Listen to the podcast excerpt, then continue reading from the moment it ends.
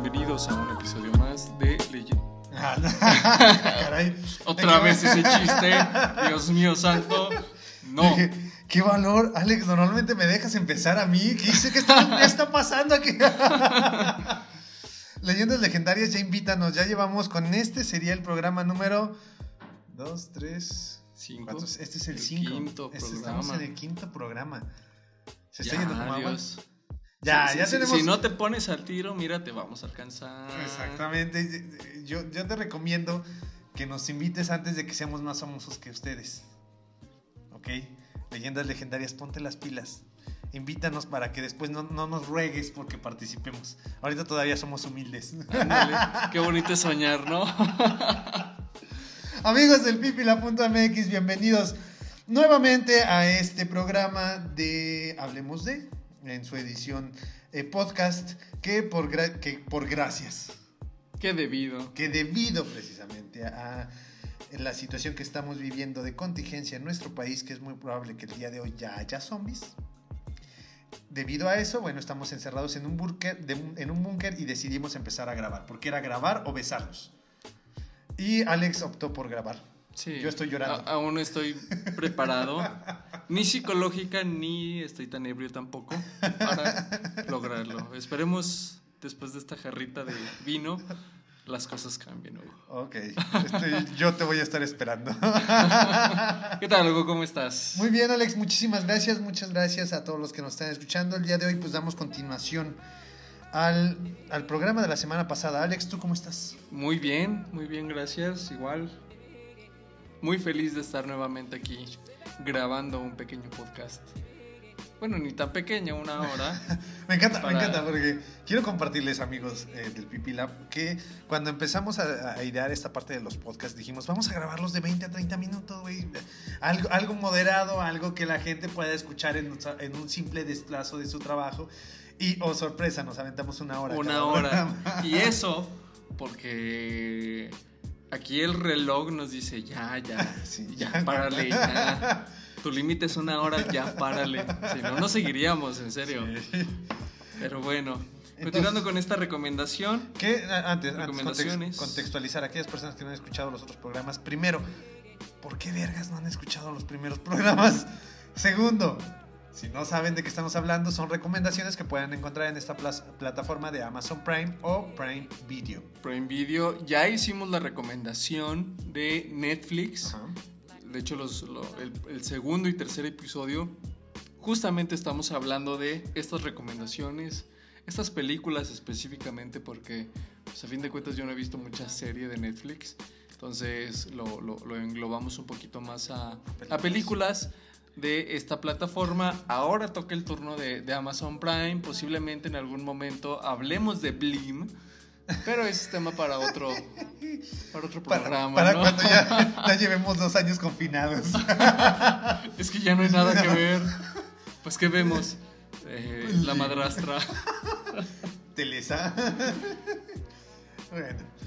Vamos a continuar. Vamos a porque si no continuar con empezamos esta a idear cosas extrañas. Una pequeña, re- una peque- pequeña remembranza, recopilación. ¿Qué películas recomendamos? ¿Series? pel- ¿Películas recomendamos la, la semana pasada? La semana pasada recomendé para aquellas personas que no se bañan, o sea, hace los otakus, eh, The Last Hero Inuyashiki. Es una, un anime muy bueno, si tienen la oportunidad de verlo, háganlo. The Boys, Los Chicos, serie original de Amazon. Y Snowpiercer, Snowpiercer o El Expreso del Miedo, que no Expreso es nada Miedo. de terror esa película, es el mismo director de Parasite. Y eh, precisamente habla de estas clases sociales y de... Tiene un poco también esta parte de lo que... Del, de los parásitos que somos los, los humanos. Y del fin del mundo. Y del fin del mundo. Eh, yo recomendé Toy Story 4 Ajá. de este monstruo Pixar y John Wick 3. Que ya había recomendado en programas anteriores John Wick 2 Y fue la trampa. y fue la trampa para que vean John Wick 1. Sí. Eh, igual comentarles, amigos, como ya es común hacer estas recomendaciones, a su vez, a la, a la hora de estar hablando de estas películas o series, aparecen en la plática más películas, más series, entonces, ya lo saben, vayan por su libreta, vayan por su lápiz o su pluma y si les llama la atención alguna de estas recomendaciones que vamos haciendo eh, secundarias a las principales que estamos que tenemos aquí anotadas de hecho eh, anótenlas y si les gustan y si les llama la atención pues véanlas. Que ah, existe una posibilidad, una enorme posibilidad de que a lo mejor ni les llamen la atención, pero como estamos en cautiverio, a lo mejor pues, eh, bueno. en algún momento van a decir ya, o lo que sea, ¿no? ¿Y por qué viste esa película? Pues unos güeyes en Spotify me dijeron, entonces les estoy dando la oportunidad. Y pues vamos a comenzar. No hay que entretenernos más porque si no se nos va a ir más de una hora. Y Exacto. Alejandro, tu siguiente recomendación, ¿cuál es? Recomendación, eh, igual ahora una película de Marvel, muy conocida, muy entretenida, creo que es de mis preferidas. Amigos del Pipila, voy a detener esto. Es- Nos escuchamos la próxima semana. Fue un placer. No, es una, eh, eh, creo que es de las películas más entretenidas A ver. que tiene Marvel. Ah, cabe mencionar, la semana antepasada, cuando, cuando empezamos a hablar de recomendaciones en Netflix, hicimos la lista juntos. El día de hoy la hicimos separados, entonces nos estamos sorprendiendo con las un películas. poquito de que lo que estamos- estamos recomendando. Estoy hablando de la primera entrega de Guardianes de la Galaxia. Ah, no, entonces no te voy a decir nada. Guardianes de Sí. la Galaxia, volumen 1. Sí, sí. eh, introduce este grupo de, de héroes, porque no son superhéroes a fin de cuentas, simplemente son héroes con capacidades muy elevadas. Ajá. Eh, cuando apareció, la verdad es que a mí me gustó y recuerdo eh, un comentario de un amigo de, de la, de, la, de la universidad, de la carrera, que me dijo, Guardianes de la Galaxia es como el Indiana Jones de nuestra época. Porque es entretenida, es divertida y a todos les va a gustar. Bueno, obviamente no a todos, digo, Sí. habrá unos ahí que amargados que posiblemente no les guste, pero Pero tiene un mercado más amplio que las demás. De Exacto. hecho, a diferencia de todas las demás películas, qué bueno que dijiste esa. Y yo hubiera respaldado incluso si hubieras dicho el hombre hormiga, Ant-Man.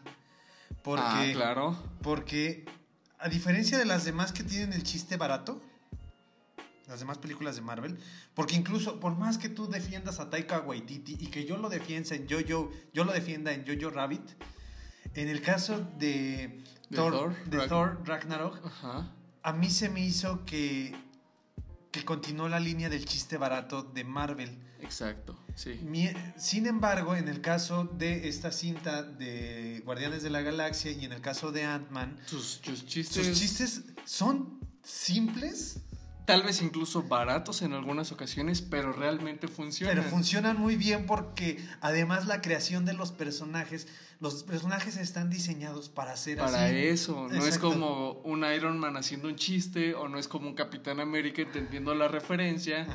porque lo sientes forzado, Ajá. incómodo y dices, es que no es él. Y, y después de ya dos, tres, cuatro, diez chistes, ya dices, ya otro más, ya no. Y en el caso de Guardianes de la Galaxia es tan espontáneo, es barato, pero es espontáneo y en el momento indicado. Entonces, es, funciona muy bien esta Funciona película. perfectamente, entonces, por eso mi recomendación Guardianes de la Galaxia, obviamente la segunda parte ahí tiene sus, sus detallitos, si llega a tener unos, unos tropiezos, sin embargo la primera entrega creo que eh, fue un acierto de Marvel luego de lo que sucedió con Iron Man 2, Iron, Man 3, 3. perdón, que creo que lo único interesante fue ver tantas pinches armaduras ahí volando, pero, pero bueno, ese es tema para otro podcast, ¿no? Que eh, sí quiero resaltar, en el caso de Guardianes de la Galaxia fue una apuesta muy interesante por parte de Marvel, que es lo mismo que ocurrió con Hulk. Hulk, incluso Iron Man. Bueno, Marvel ha apostado de una forma muy inteligente en los personajes que ha, ha empezado a sacarles películas. Iron Man no era tan conocido en cómic. En cómic los el vendido en Marvel era Spider-Man. Spider-Man y siempre, O sea, siempre ha sido. Digo, el hype cuando apareció en el tráiler de Civil War fue puff. Y igual yo, yo sigo muy, muy agradecido porque lo hayan incluido a este universo cinematográfico. Sin embargo, retomo el meme de la semana pasada. No, no es un meme, porque por ahí chequé uno, leí uno que decía que Andrew Garfield era el mejor Spider-Man y no estaban listos para esta conversación. Y déjenme decirles que no. El mejor Spider-Man, yo lo pongo y no sé si y recuerdas que te hice la recomendación. Ajá.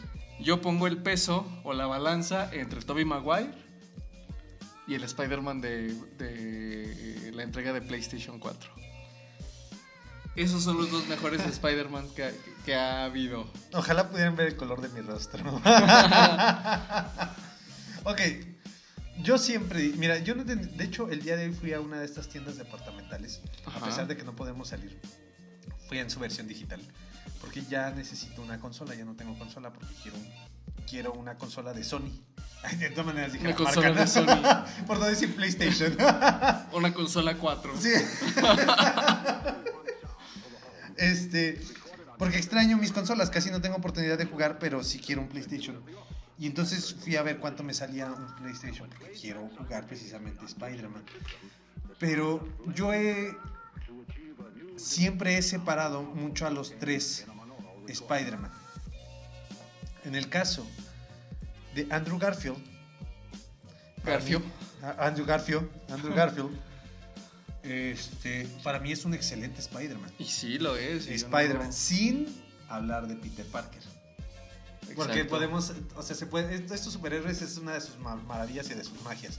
Una puedes- cosa es Peter Parker y, otra cosa es Spider-Man.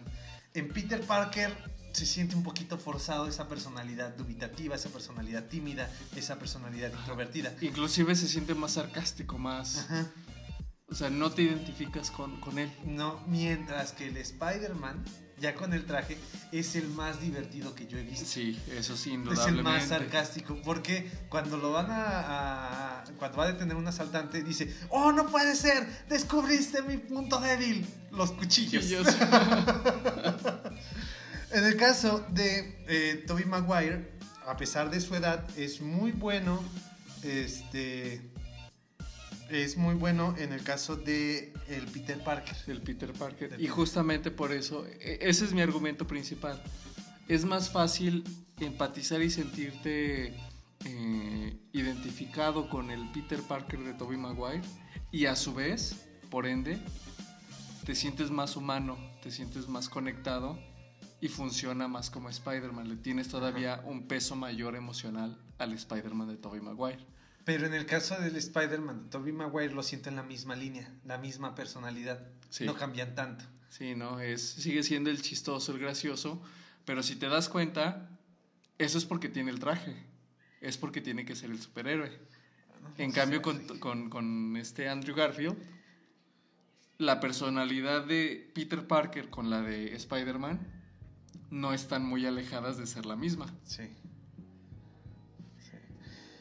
Pero bueno, en Ese es tema para otro, o- otro No, punto. estaría, bien, estaría bien hablar en su momento. Pero bueno, eh, Guardianes de la Galaxia fue una apuesta, por, retomando a donde nos habíamos quedado, Ujú. fue una apuesta por parte de Marvel. Sí. Porque realmente nadie consideraba a los Guardianes de la Galaxia, nadie los quería. De hecho, es de los cómics menos vendidos.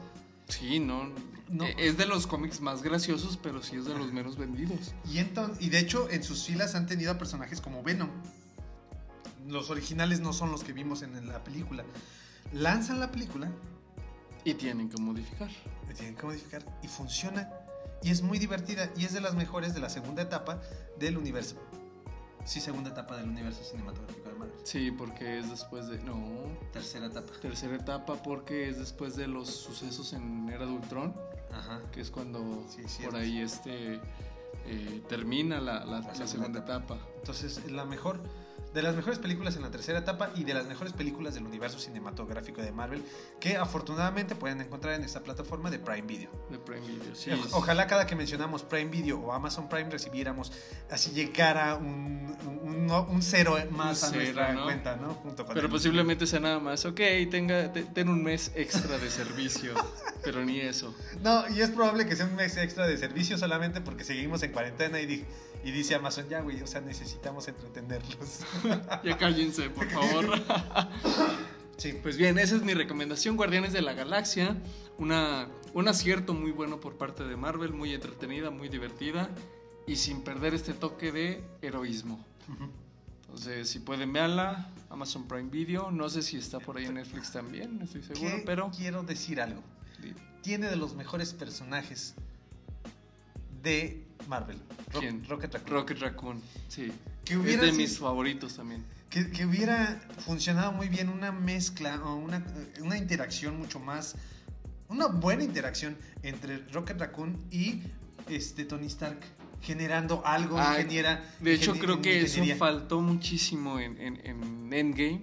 Una relación entre estos dos genios tecnológicos y a su vez sarcásticos, a la vez este, egocéntricos, Sí. eh, arrogantes. Creo que hubiera funcionado perfecto. Y, hay una escena de Guardianes de la Galaxia, el volumen 1, que nunca se me va a olvidar, en la que están reunidos así de, pues, ¿qué vamos a hacer? Tenemos que detener a... ¿Cómo se llama el villano? El, eh, el cazador, cazarrecompensas, este. No, no es el, el castigador, este. Ah, se me olvidó el nombre. Sí, Ronan. Ronan. Ronan, Sí, el, morado. el acusador, el morado. Ronan, el acusador, es decir, ¿qué vamos a hacer? Entonces se empiezan a levantar ahí en medio del pasillo, o no sé dónde estén, y Rocket. Bien, ya me puse de pie. Y estamos haciendo un círculo, parados como tontos. ¿Qué sigue? La verdad es que el humor de Rocket Raccoon me puede y funciona perfectamente. Entonces, si, imagínense que hubiéramos tenido un endgame. O sea, no sabemos cómo se hizo. O sea, tenemos un universo que está basado principalmente en un Tony Stark que no es el genio ni siquiera de los cómics. O sea, lo hacen genio por ser genio. Porque en los cómics es todavía superior a, a este Hank Pym, el hombre Sí. hormiga. Y, y es que a fin de cuentas, pues, en este universo es la base de todo. Sí. Tienen que darle demasiado peso. Pero me hubiera gustado, uno, que hubieran dicho cómo se hace el guantelete y dos, si ese guantelete lo hubiera hecho entre Tony y Rocket Raccoon, que él tiene todo el conocimiento del universo, no todo el conocimiento, pero sí tiene tecnologías de otros mundos. Exacto. Entonces si hubiera, hubiera estado muy padre esta interacción de hacer entre ellos dos por lo menos el guantelete que hizo Tony. Porque tienen esta como esta intención de hacer a, a Tony como un ser supremo, cuando en realidad me hubiera gustado ver más este lado humano de él en el cual, pues, igual en Endgame, ah, porque por cierto, Endgame lo encuentran en Prime Video. Ah, sí, lo vi por ahí. Sí. Si pueden verlo, pues véanlo. La Ajá. verdad es que. Sí, no, no, no ven, no pasa nada. Entonces, eh, me hubiera gustado que en esta cinta hubiéramos explorado un poquito más la humanidad de Tony Stark porque estuvo a punto de morir. Entonces hubiera estado padre de decir, ok, vamos a trabajar entonces por salvar a los que quedan. No sé, hubiera estado más padre como profundizar un poquito más en este personaje, más que solamente la parte de su familia. Pero digo, tienes tantos personajes en tres horas. Ahora me ahora pregunto, ¿por qué no hicieron lo de dividirlo en dos películas Endgame? Porque muchos dicen que es Infinity War primera parte y luego Endgame, pero realmente en estricto sentido Infinity War es una película y Endgame es totalmente otra película. Los hermanos Russo habían planteado precisamente Infinity War 1 y, y Infinity War 2, pero después se dieron cuenta que iban a ser películas independientes, las separaron y hubiera estado bien haber visto un Endgame parte 1 y un Endgame parte, Parte 2, dos. que siendo sinceros, la primera parte hubiera sido un poquito pesada en esta intención de viajar entre los entre entre dimensiones, porque no viajan en el tiempo, viajan Sí, en no. dimensiones. Pero hubiera estado padre ah, que, que hubieran, eh, se hubieran enfocado más en otras, en otras relaciones este, y haber visto esta interacción Rocket Raccoon con eh, Tony Stark. Tony Stark y hubiéramos tenido, creo yo, entregas un, de un calidad. excelente producto. Sí. Exacto. Pero bueno, se, se alarga, digo, 20 minutos para una recomendación. Entonces, Guardianes de la Galaxia, volumen 1, véanla. Amazon Prime. de Ok. Mis preferidas. Y espero que también de, la, de, de sus preferidas, amigos. Continuamos. Uno de los directores eh, más famosos, uno de los directores que creo durante una época todo el mundo llegó a escuchar a pesar de que no estaba esta en las redes sociales y el internet. Uno de los directores que en su momento fue considerado el mejor director de su Sí. época. Estamos, estoy hablando de Steven Spielberg. Fue un visionario, de hecho muchas de las películas que eh, son, forman parte del colectivo y de la eh, cultura popular se las debemos a él. Estoy hablando de películas como E.T., como Indiana Jones, lo mencionaste hace un momento, eh, tiene en su catálogo una gran cantidad de películas, pero en 1993 Steven, Steven Spielberg lanzó dos blockbusters, algo completamente imposible. dirigir dos películas que requieren una producción brutal es muy difícil en un mismo año. Y en 1993 lanzó Jurassic Park. Es buenísima. es buenísima. Es buenísima. Logró Para su época. sin pantalla verde, con efectos prácticos, uf, una cosa brillante. Y el mismo año lanzó Rescatando al Soldado Ryan. Y esa es de la película que pueden encontrar en Amazon Prime y que yo les recomiendo. La semana pasada hablamos de películas bélicas, hablamos de Corazones de Hierro. Corazones de hierro, Y justamente. en esta eh, plataforma de Prime Video van a poder encontrar Rescatando al Soldado Ryan, una película que te retrata también esta crudeza. crudeza de la guerra. De la guerra, exacto. No te, o sea, digo, también es eh, la intención de rescatar una- a uno- un soldado, eh, vamos a trabajar por, este, por salvarlo. De hecho, tenemos entre el elenco, tenemos ahí a Tom Hanks. Pero a pesar de que no te retrata esta amistad que te retrata Corazones de, Rey- de Hierro, sí te retrata mucho la, la crudeza de lo que es la guerra. La guerra y, y- te y- sientes muy tenso a lo largo de Muy la tenso. película. Y en especial creo que creo que es el único director, no sé si es si en efecto es el único que ha utilizado este elemento o si ha habido algún otro, pero la manera en que logra atrapar lo sucedido en las playas de, de Normandía En el día de... en el día de fue o sea, la verdad a mí me sorprendió. Por ahí hay un video de, de My Chemical Romance en el que intentan mostrar esta parte, pero No. digo, no, no, no quieras comparar un video musical con una secuencia de, de Steven Spielberg en esta película que, Dios mío, creo que es mi parte preferida. Sí, de hecho, solamente con que le den estos primeros minutos de oportunidad eh, para verla, las va a envolver. Porque Steven Spielberg es un director que sabe utilizar el plano secuencia de una forma muy inteligente. No nada más para demostrar que es bueno en cuanto a técnica, sino realmente que es bueno en cuanto a narrativa con este plano secuencia. O sea, sabe cómo eh, cambiar entre planos en un- de un, de, de un close-up, de solamente ver una cara, a después mostrarte un paisaje, que todo eso tenga significado. Que no sé nomás, porque Que sí. no, no nada más por estética. Por lo tanto, si ven esta película de Rescatando al Soldado Ryan, esta, esta herramienta del plano secuencia hace que te sientas todavía más inmerso en la guerra. Algo que intentaron hacer en 1917, pero ahí sí se siente forzado. Sí, se siente un poquito forzado, ya en algún momento lo, lo- lo habíamos comentado. Sí es buena película 1917, sin embargo sí, sí se siente luego demasiado todo muy... ¿Cómo decirlo? No improvisado, sino todo lo contrario. Tiene que ser de esta manera, hay que hacerlo de esta manera y así tiene que ser. No se siente, se siente demasiado orquestado. Exactamente. Sí, esa es la Digo, palabra. es muy buena película visualmente, pero sí sientes momentos en los que es que en este momento tiene que pasar esto y se va a ver así y eso es lo que va a suceder. Mientras que Steven Spielberg lo aprovecha la narrativa para, para como realmente como una herramienta de contar su historia y hacerse, hacerte sentir como tal estando en este eh, en el día D que es un día eh, base no no es base es un día eh, clave para la segunda Exacto. guerra mundial Exacto.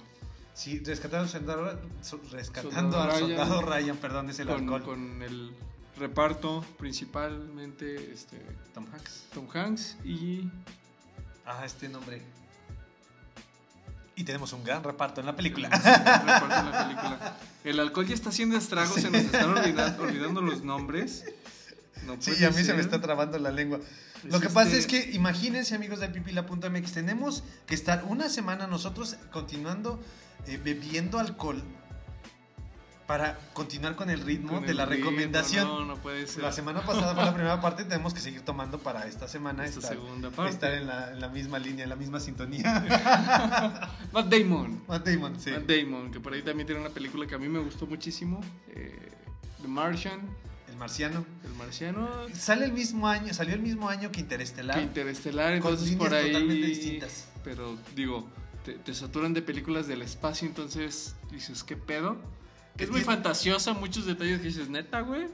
Que tiene uno de los mejores diálogos, creo, en el cine que no ha sido valorado lo suficiente. ¿Cuál? Dicen que cuando sembras, Ah, en, Siembras en una tierra. En una tierra esa tierra es tuya. te pertenece. Te pertenece. Entonces, Toma esto, Neil Armstrong. ni la sí. Sí, porque cabe mencionar ¿no? que eh, Matt Damon, su personaje, cultiva unas papas en, en Marte. En Marte. Entonces ya hace que Marte sea de él. Bueno, estrictamente no lo hace en Marte. Bueno, no Lo la hace en la cápsula Sí. que está en Marte, pero digo, igual y funciona, ¿no? Pero bueno, la recomendación que salió El Marciano, no sé si esté en Amazon Prime, Amazon Prime, pero si la encuentran, Véanla, funciona, es funciona, buena. Es buena, es entretenida. Este, no es la mejor película, sí se llevó sus nominaciones ahí en su momento, pero este, si tienen oportunidad de verla, también pues, seguimos en cuarentena, entonces El Marciano o The Martian con Matt Damon es buena, pero mi recomendación como tal es Salvando, Rescatando al soldado. salvando, rescatando al soldado Ryan. al soldado Pérez. Al No, esa, esa no, No, la no, vean, no. esa no la Yo la fui a ver al cine rescatando al soldado Pérez. No sé No la vean. atreví, no la No, vean. a ver. Eh, continuando, siguiente recomendación y justamente hablando de películas bélicas, porque me gustan las películas bélicas, recomendé eh, por ahí la semana pasada Fury o Corazones de Hierro. Ahora, uno de nuestros directores favoritos, Hugo. Ah, ya la mencionamos. Entonces ya, la, mencionamos, ya la mencionamos mencioné. En algún momento. Eh, Dunkirk. Sí. Dunkirk de hermoso, bello y perfecto Christopher Sensual. Nolan. Una película que eh, hasta hace poco me di cuenta o, o- o leí por ahí que, que no utilizaron muchos, este, ¿cómo decirlo? Elementos escenográficos como camiones, sino eran simplemente como una pantalla. Bueno, no una pantalla, sino como un cartel, por así decirlo. Sí, porque a él no le gustan las pantallas Ajá, verdes. Y utilizaron eh, perspectiva forzada para que se vieran reales. Yo no lo sabía esto y creo que tengo que volver a verla para, para, para notar esos detallitos. Ay, aquí vamos a entrar en una discusión que espero no nos tome más de 10 minutos. Mi director favorito es Christopher Nolan. Es, es el que yo admiro porque creo yo logra mucho con muy poco. No, no con muy poco, sino utiliza todo lo que tiene más Lo bien. que tiene. sí. Todo lo que tiene. Pero y, en esta. y en esta película, en lo que siento que falló es en esta necesidad y necedad de querer contar historias eh, Paralelas. paralelas Sí. y en querer jugar con los tiempos. A diferencia de otras películas que la sentía natural, que de repente jugaba entre distintas dimensiones, distintos tiempos, en esta sentí que hizo un guion lineal y después agarró una tijera, los cortó y los empezó a acomodar. Y ahí es donde siento que faltó. que farso- Sí, la verdad es que también. Pero algo que es muy No, resca- no- no me funcionó tampoco tanto ese detalle del guion. que algo que a mí me que yo rescato mucho es que no hay un personaje como tal principal. Ah, sí, no, eso sí es destacable, que ¿Y- no hay. ¿Cómo lo logra? Que no hay ninguno. Ningún héroe. ¿No? No hay ninguno en el que indague demasiado como para decir este es el principal, sino tenemos que tres, tres, Tres pers- tres personajes en los que la historia va como, como moviéndose.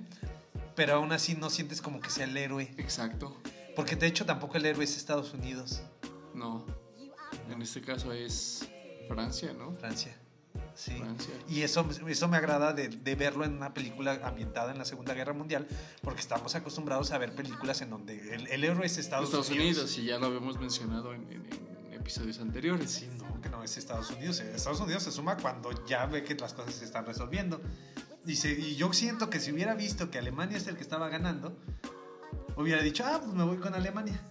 Porque me voy con el bando que gana. Exacto. Me sí, siento un sí. poquito como aquellas personas que ven eh, Game of Thrones con la con este eh, los ah se me olvidó el nombre no puedo creer que se me haya olvidado el nombre pero esta familia que precisamente no se suma los Frey no se suman para nada a los a, a las guerras hasta que no ven qué bando está a punto de ganar y cuando ya van a ganar en ese momento se suman a los ganadores y se suman con realmente hace pactos con las personas, incluso las más bajas. Pero si ve que están ganando, se suma con ellos. Y a fin de cuentas se, se, se adjudica todo, ¿no? Toda la victoria. Exacto. Pero, eh, ah, otro detalle que a destacar es Harry Styles. Ah, sí, Harry Styles, este integrante de One Direction. Ajá, que, ahora tiene su carrera como solista. Como Que, solista y- eh, Paréntesis para, esta, para este programa, porque no- nosotros hablamos de cine, pero el día de hoy quiero hablar un poquito de música. ¿Has escuchado a Harry Styles? Sí, sí lo he escuchado. Güey, me sorprendió. No se me hace malo. No es, no es solo el artista que está hecho para un público meta como son chicas adolescentes, porque seamos sinceros, One Direction forma parte de, de esta eh, Boy band. boy band, que es hacer una, una, una banda de chicos bonitos para un grupo de adolescentes eh, que obviamente van a consumir sus productos. Sucedió con Bastrix Boys, con NSYNC. Aquí en, en Latinoamérica vimos eh, OV7 OV7 incluso. Ajá. Forma parte de OV7, incluso podría decir solo para mujeres. Cabá. Cabá. Su- en mi época fue UF. Uf, sí, sí, uf, lo, lo- lo recuerdo bien. Entonces es parte de estos boy bands. Pero- Pero, qué buen trabajo hace Harry Sí.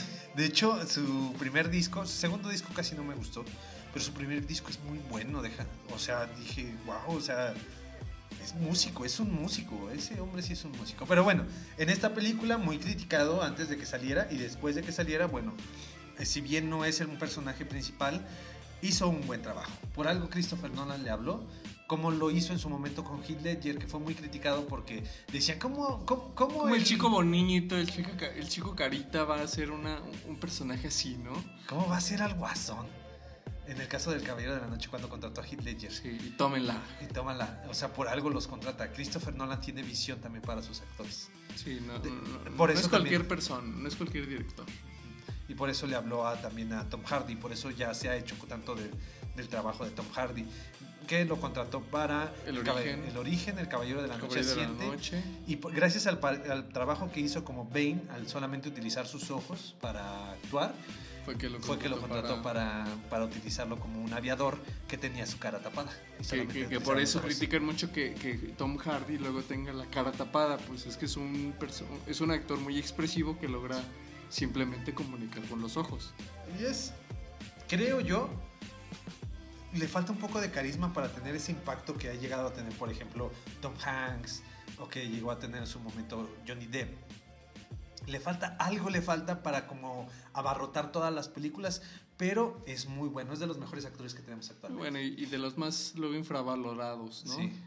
Porque igual hay gente que, que- que no, no, luego, no luego aprecia sus- su trabajo, pero es muy bueno. Sucede lo mismo y muy marcado con, con Robert Pattinson. Eh, no quiero hablar de Robert Pattinson porque estoy triste gracias a que se pospuso el estreno de The Batman. Batman.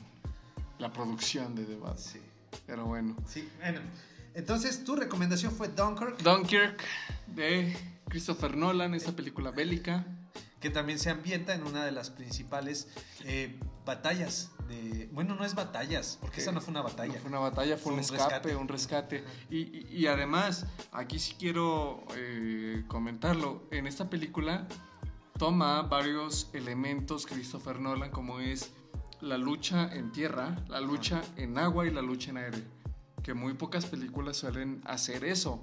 Se enfocan en una Se enfocan en una sola. O son películas aéreas, o son películas en tierra, o son películas este, marítimas. marítimas.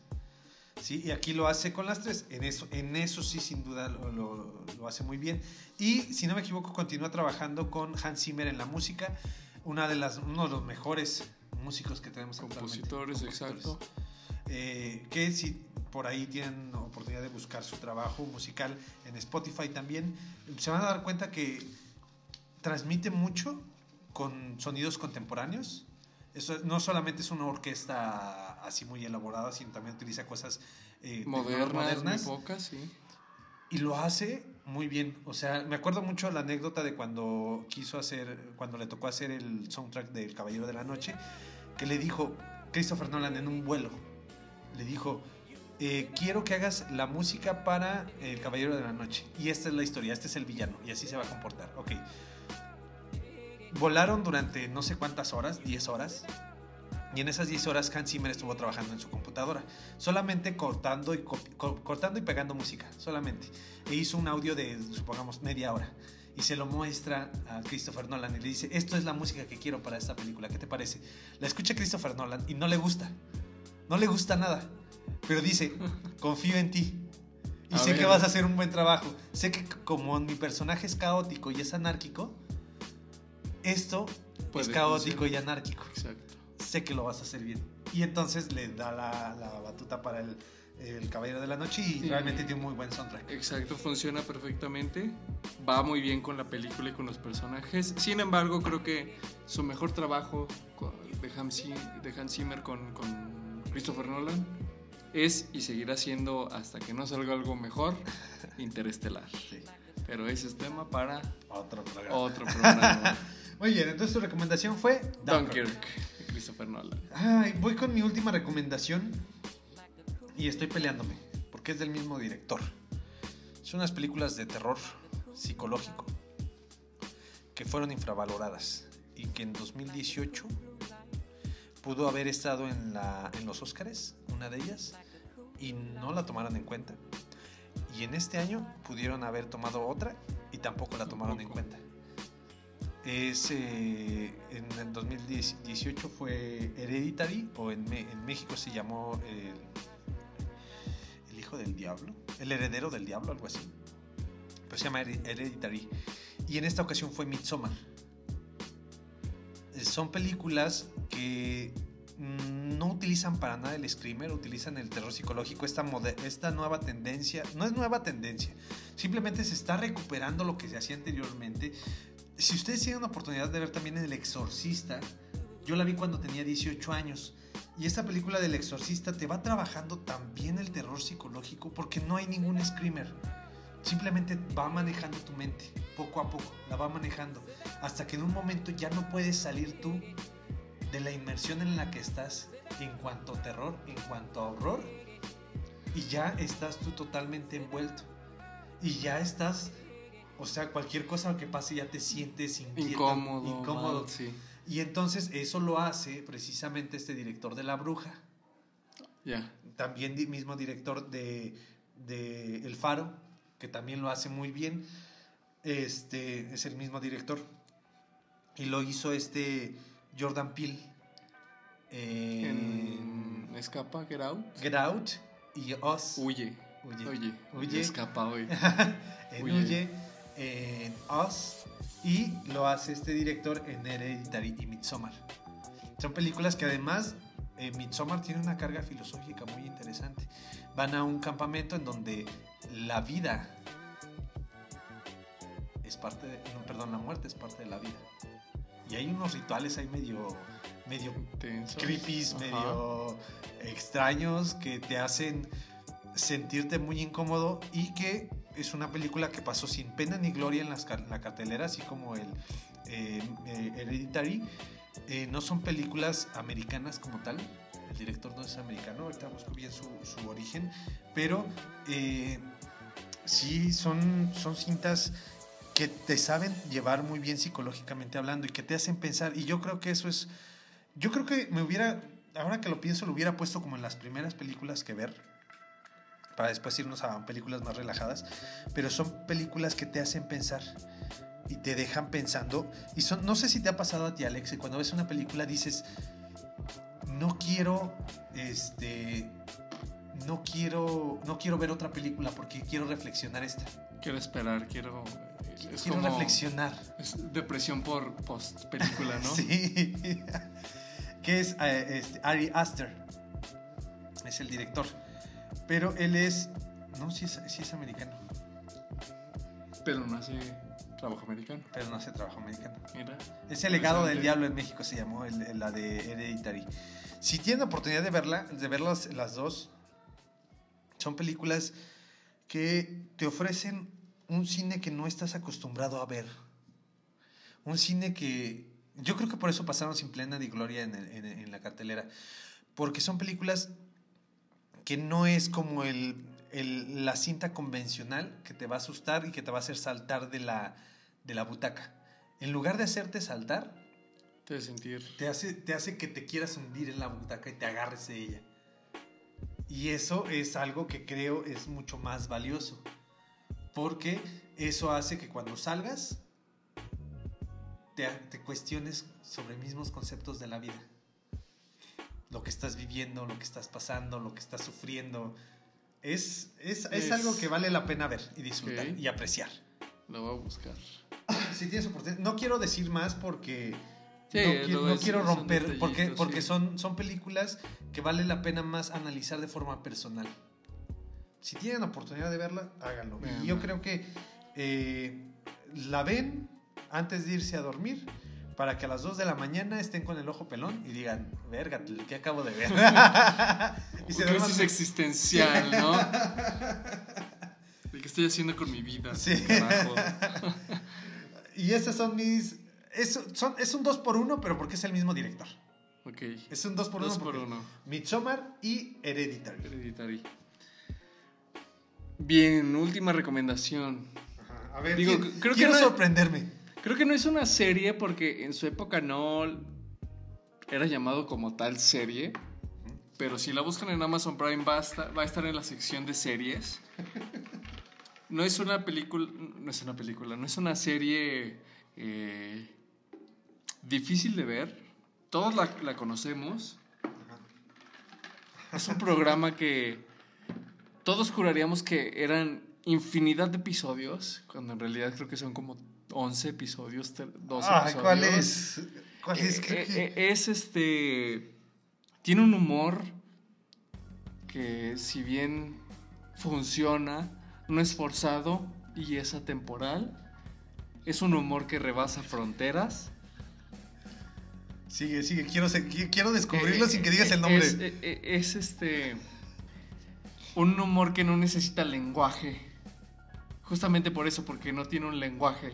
Son situaciones, son momentos que en momentos puede ser absurdo, en momentos puede ser eh, muy divertido y sin embargo te hacen sentir cómodo, te hacen sentir bien y te hacen sentir incluso con una buena autoestima, te hacen sentir, como lo digo, bien. Quiero ver tu lista para saber cuál era. ¿Cuál crees que sea? Como 11 capítulos con puro humor. ¿Animación o...? Eh, es un programa, es live action, De faction. Ah, la por así madre. decirlo. ¿De qué año? Más o menos. Ya- ya- creo que es de los noventas, ochentas, la no niñera. seguro. No. Fine. No, no, no. Salvados por la campana. No. O sea, no tiene No tiene diálogo diálogos. como tal.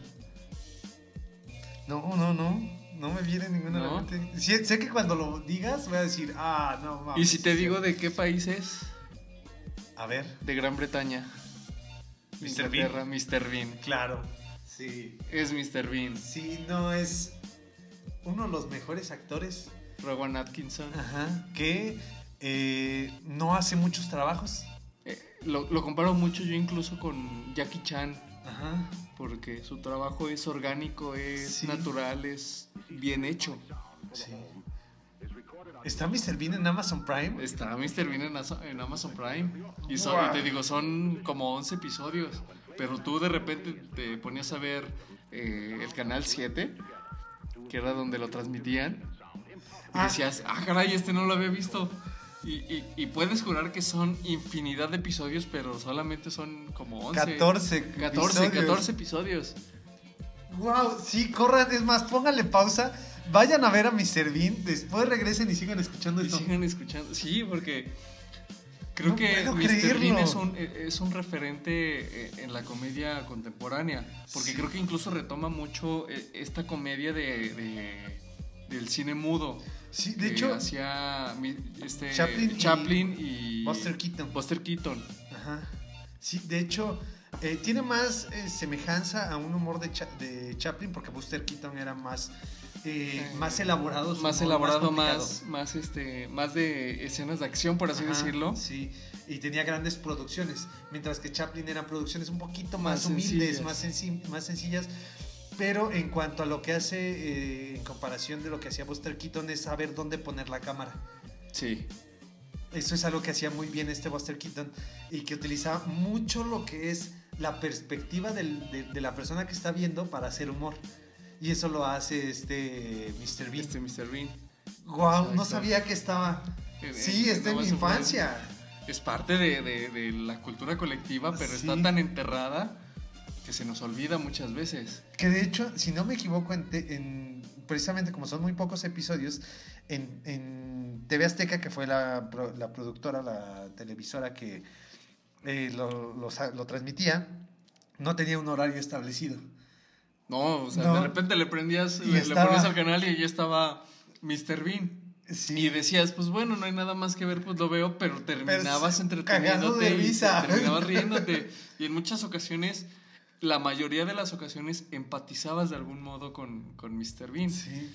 Y también tiene esa, como esa parte creepy y malvada de la- del ser humano. Sí. Lo tiene mucho, pero Sin embargo, Es seguía divertido, adelante, sí. Sí, sí, sí. sí.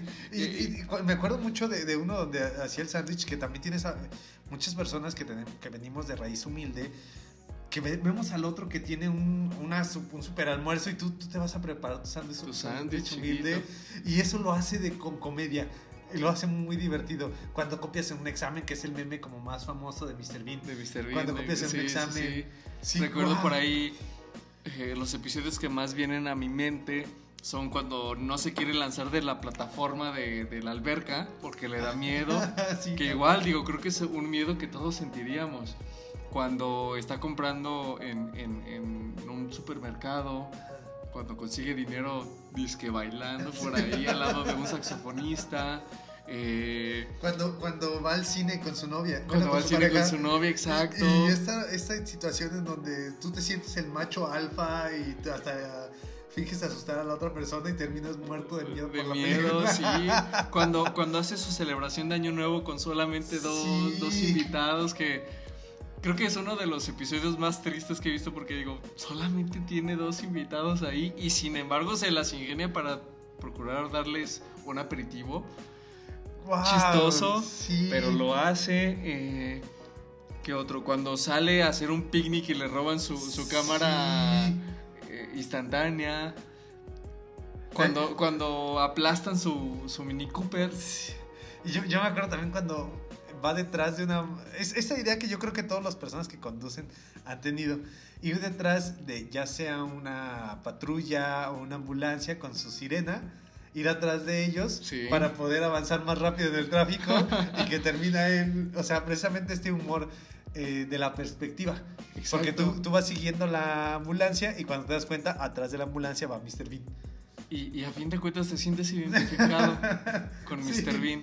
No tiene lenguaje, digo, creo que tiene muy pocas líneas en, en- en sus, en sus programas, en sus episodios. E incluso habla medio chistoso cuando habla. Sí, como, Ah, como- como- sí. Como los adultos en, en esta película de. En esta serie de Charlie Brown. Más o menos tiene ese. Sí se entiende lo que dice. Pero es este to- toque como medio, medio extraño que no. Pues que al final de cuentas su intención era que no hablara el personaje. Sí, solo no, lo eh, mínimo. Porque igual no tiene fronteras el humor que, que- que- que puede generar. Y sin embargo tiene esta carga melancólica, filosófica, de que es un adulto solitario Sí, que todavía sigue siendo como un niño. sí. Entonces creo que eh, ese peso emocional a veces a mí me puede muchísimo. De hecho, sí recuerdo haber llorado en una ocasión con Mr. Bean. O sea, Sí. Mr. Bean creo que es de, de los pocos eh, ejemplos de humor humano que hay actualmente. Y, y nada más para mencionarlo como dato curioso, no sé si, si, este, si sepas de la historia de Buster Keaton visitándolo en Guanajuato. No. Por ahí en alguna plática que tuvimos con Juan Carlos Porras, Ajá. un, un- un personaje muy querido aquí en, en el pipila.mx. Es, es brillantísimo ese hombre. Eh, eh, es un es como una biblioteca esta, est- esta persona tiene tantos datos presentes en la mente justamente nos platicaba digo confío en su palabra y a fin de cuentas lo menciono porque creo que es real por esta misma razón de que digo, confío en su palabra, en la que Buster Keaton, no recuerdo qué estaba haciendo en México, y estaba volando una, una avioneta, un avión, así personal.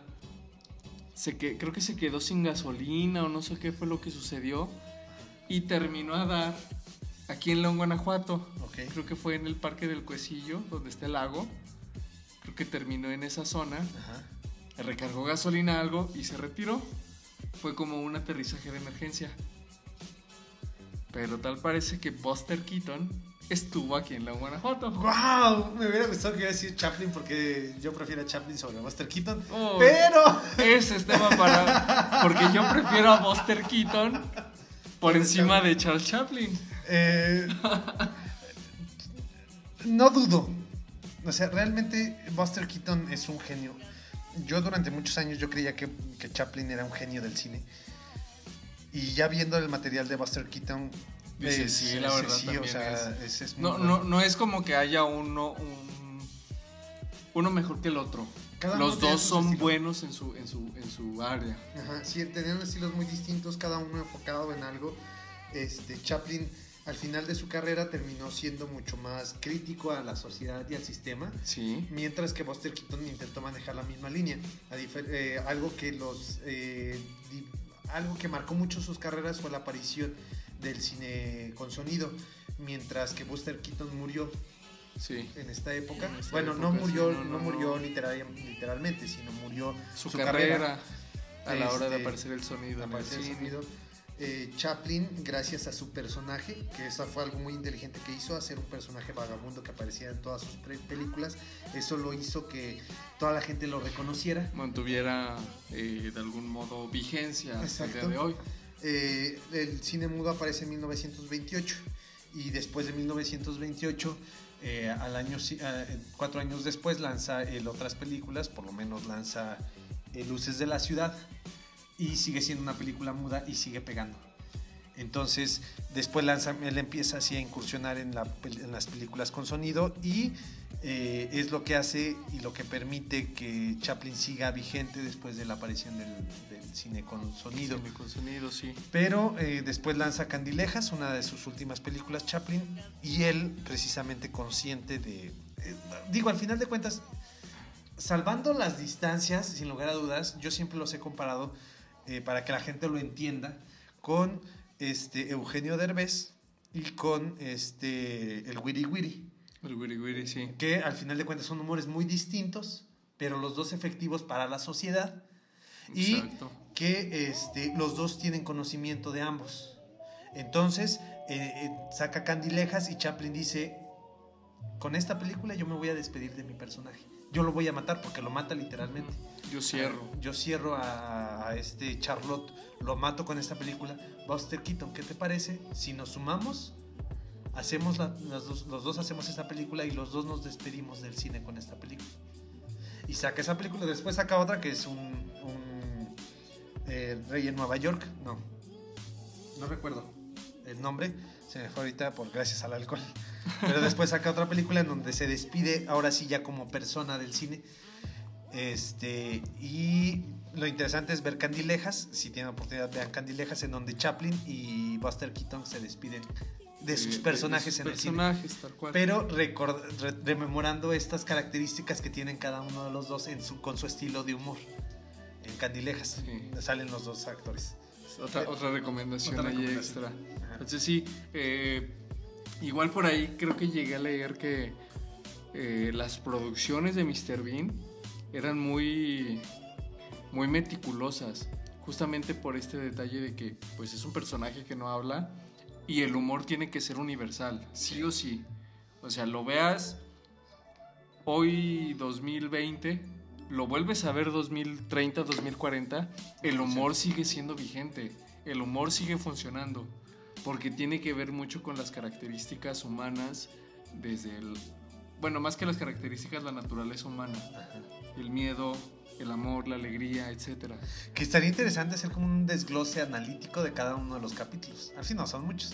Pero es otro, es otro tema, es algo, pero Otro sería, tema, sería valioso, valioso hacer un análisis humano de todos sus capítulos. De- y de si quieren Bean. hacerlo ustedes, pueden hacerlo entrando a Amazon Prime, a Prime Video, y ver la serie de Mr. Bean, de 14, Mr. Bean. 14 capítulos de 25 minutos cada De uno. Rowan Atkinson. Y, y- y inclusive por ahí podríamos recomendar incluso las vacaciones de Mr. Bean. Rescata muchos detalles muy buenos de, del humor que tiene. En lo personal, a pesar de que es entretenida, no me termina de gustar. No, porque demuestra que el estilo era en estos capítulos autoconcluyentes de 25 minutos. Exacto, o sea, si ves un capítulo, cierra el capítulo y ya, Ajá. no hay más.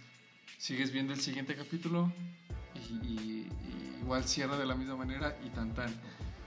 Y ahora, nada más como mención respecto a este personaje de Mr. Bean de Rowan Atkinson.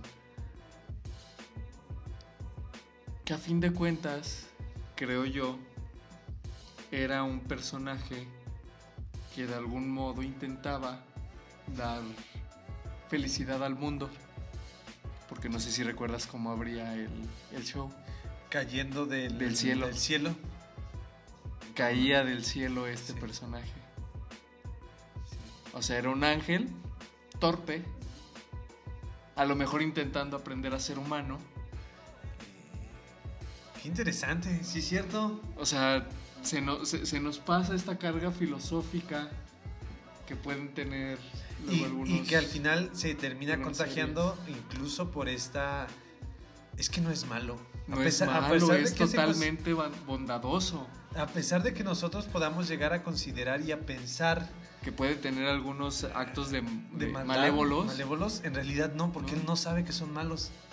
Él es Exacto. ingenuo. Es, es ingenuo y busca la manera de salir de un problema. Y, y hace un acto malo, por así decirlo, pero él no lo sabe. Y tú lo ves de esa manera. Lo está haciendo de manera inocente. ¡Wow! ¡Qué buena última recomendación! Eh, me sorprendió, creo, no, no sé, tal vez más de lo que nos, eh, lo que te sorprendió haber yo recomendado Shrek 2 con las películas de Netflix, pero la carga filosófica que le imprimiste es, eh, Es- muy, muy impresionante. Muchísimas con, gracias. Con, más ojos, con, con otro, otra- perspectiva para ver esta, esta... No sé si decirle serie porque en entonces, para ese entonces no decían serie, era un programa nada más. Sí, era un programa y e- incluso es una, ahora con el concepto de series cortas, series... Miniseries, Sí, miniseries. 14 episodios. Bueno, ya es momento de irnos. Ya tenemos eh, el Las tiempo 10 es- recomendaciones. Las 10 recomendaciones, ya El tenemos el encima. tiempo encima. Muchísimas gracias amigos del pipila.mx por escucharnos, por permitir estos dos ebrios ah, pasar por sus oídos. por sus oídos. Igual nada más para recapitular rápidamente cuáles fueron las recomendaciones. Por mi parte, el día de hoy eh, les recomendé en un 2x1 Midsommar y Hereditary y les recomendé Rescatando al Soldado Ryan Rescalda- rescatando al soldado. o Salvando al Soldado Ryan. Como, como gusta. No es el Pérez, es Ryan. es Ryan. Yo por mi parte, Guardianes de la Galaxia, está cierto de Marvel, Dunkirk, de Christopher Nolan. Y, Y- para cerrar, pues Mr. Mr. Bean. Bean. Sí, todas, todas tienen su, su importancia y su calidad. Este, les, los invitamos a que, a que las vean, a que las busquen. Eh, Amazon Prime, 100 pesos al mes. Amazon Prime 90 99 pesos. 99. 99 pesos. Ahorita me Entonces- suscribo. Entonces, ah, si nos está escuchando eh, agente de relaciones públicas o mercadotecnia de Amazon Prime, pues aquí estamos. Búscanos, patrocinos, por lo menos páganos la, la cuenta para La mensualidad, mira, con eso hablamos de ustedes, no pasa nada. Este, esperemos que en esta cuarentena la sigan pasando a gusto, eh, no se hayan Cuídense. quedado, cuídense mucho, lávense las manos, No se No salgan, la cara, no visiten a, sus a sus abuelos, a la gente mayor de su familia. Porque Sé que cuesta mucho trabajo. Háblenles por teléfono, no pasa nada. El virus no se transmite por las ondas de teléfono. el teléfono, Pero, una videollamada, Una videollamada. si se puede. pero no los visiten por su seguridad. Tal vez eh, nosotros estemos bien, a lo mejor nos enfermemos y podamos salir del problema, pero los menores y los adultos mayores no. Entonces, sí, de preferencia no los visiten, eh, quiéranlos mucho, eso sí, cuídense mucho. Y por mi parte, solamente quiero recordarles que el cine es la oportunidad que tiene la fantasía de ser realidad y la realidad de ser fantasía. Alex, nada más agradecerles por sintonizarnos una vez más en esta plataforma de Spotify. Esperemos les haya gustado este episodio. Nos vemos. Nos siguiente. escuchamos, chingada. Nos escuchamos la siguiente ocasión. Eso fue un impacto mío con la mesa del búnker. Se enoja. Sí. Ay, no. Bueno, Nos escuchamos. nos escuchamos. Hasta luego, Hasta luego. amigos.